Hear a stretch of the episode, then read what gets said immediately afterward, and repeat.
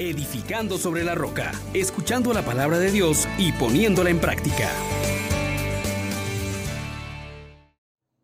Hoy les traigo una gran noticia, que es de alegría para cada uno de nosotros, porque hoy nos ha nacido un Feliz Navidad, mis hermanos, en este maravilloso día en que Dios se ha manifestado. Queremos compartir con ustedes la alegría de sabernos amados por Dios y que su visita está permanente entre nosotros. Invitemos al Espíritu Santo para que sea Él quien nos guíe y digamos, oh gran poder de Dios, enciéndenos en tu fuego el amor. Oh Espíritu, que vienes de lo alto, llénanos de Dios, oh Espíritu, óleo santo, úngenos en el amor. Hermanos, la riqueza de la liturgia de la palabra que viene celebrando todo este misterio de la Navidad, desde ayer con la misa de víspera, luego tenemos la misa de medianoche, la de la aurora, la del día, tiene una riqueza inmensa. Vamos a tratar de compendiar lo más que podamos este gran mensaje y dedicarnos entonces a lo que Dios quiere de nosotros con su presencia en medio nuestro. El profeta Isaías en el capítulo 9, versículos del 1 al 3 y del 5 al 6, tiene unas notas características. Nos dice, el pueblo que caminaba en tinieblas vio una gran luz. Habitaban en tierra de sombras y una luz les brilló. Acreciste la alegría, aumentaste el gozo, se gozan en tu presencia como goza el cegar cómo se alegran al repartirse el botín, porque la, la vara del opresor y el yugo de su carga, el bastón de su hombro los quebraste, como en el día de Madián. Porque un niño nos ha nacido, un hijo se nos ha dado. Lleva a hombros el principado, y ese es su nombre.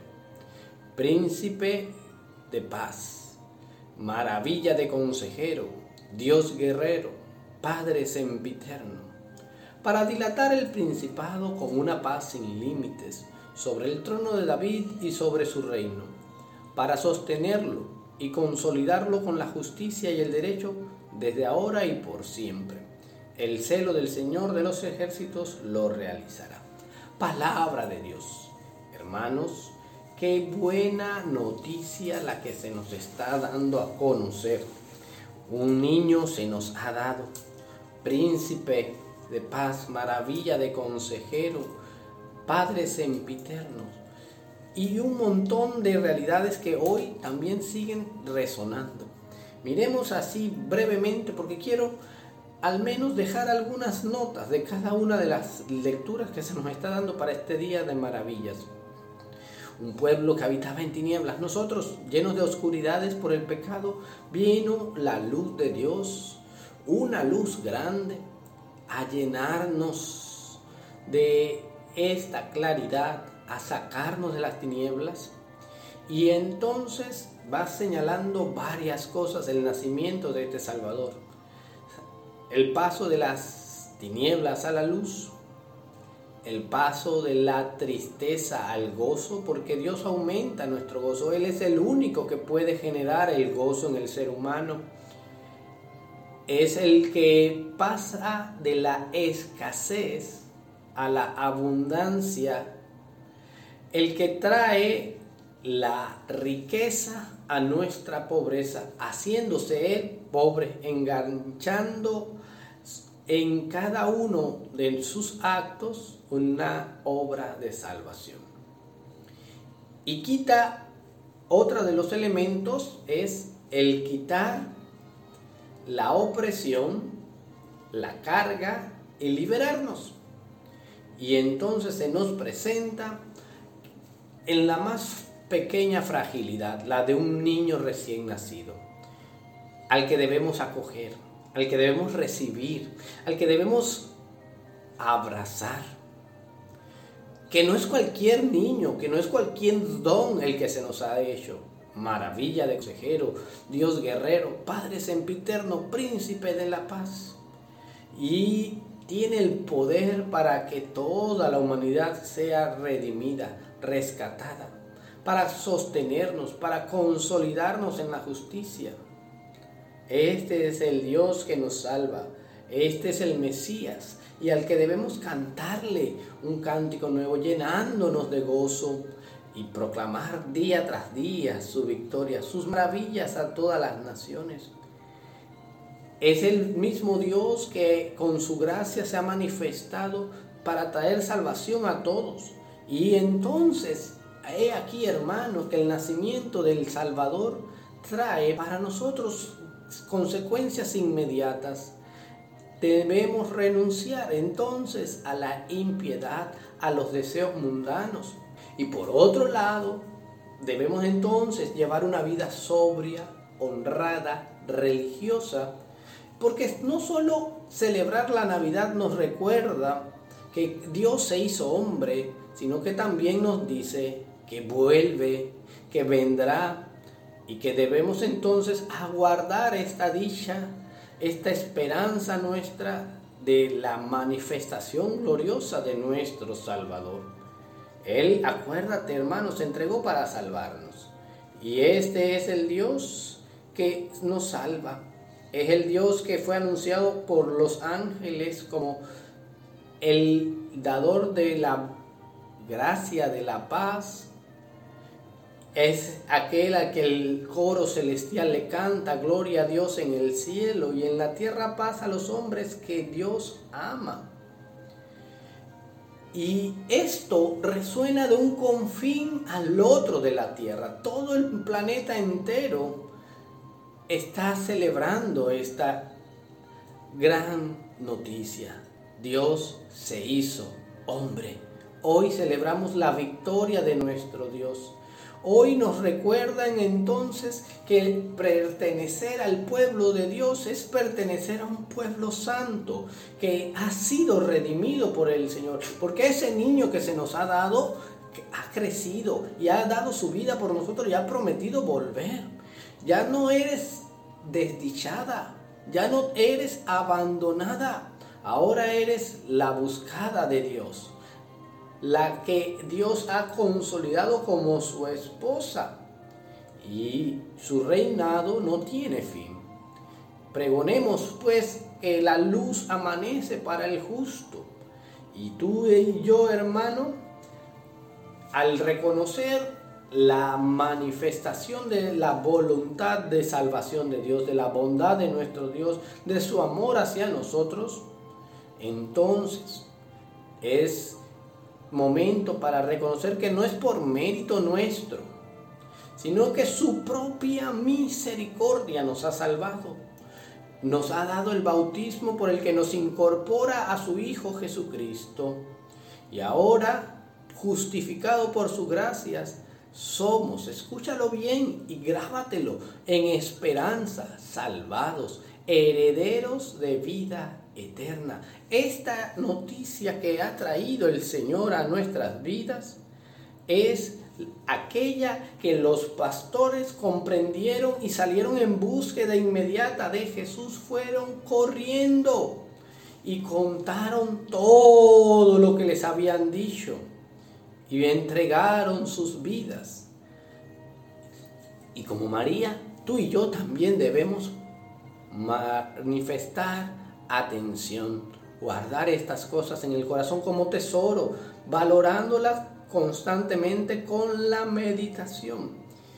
Y entonces poder decir a voz en cuello, como el profeta Isaías nos recuerda, qué hermosos son sobre los montes los pies del mensajero que anuncia la paz, que trae la buena nueva, que pregona la victoria, que dice a tu Dios es rey. Esta es la gran noticia de la Navidad. El Señor vuelve a Sion. El Señor hace que de las ruinas se levante una ciudad. Él es quien consuela, Él es quien rescata. Él es quien abre su brazo. Y esto de verdad, mis hermanos, es el momento precioso para que en nuestra realidad que ha estado afectada por muchas cosas, la alegría de la salvación esté contigo y con tu familia. Dios da a conocer su victoria, revela a las naciones su justicia, se acordó de su misericordia y su fidelidad en favor de la casa de Israel.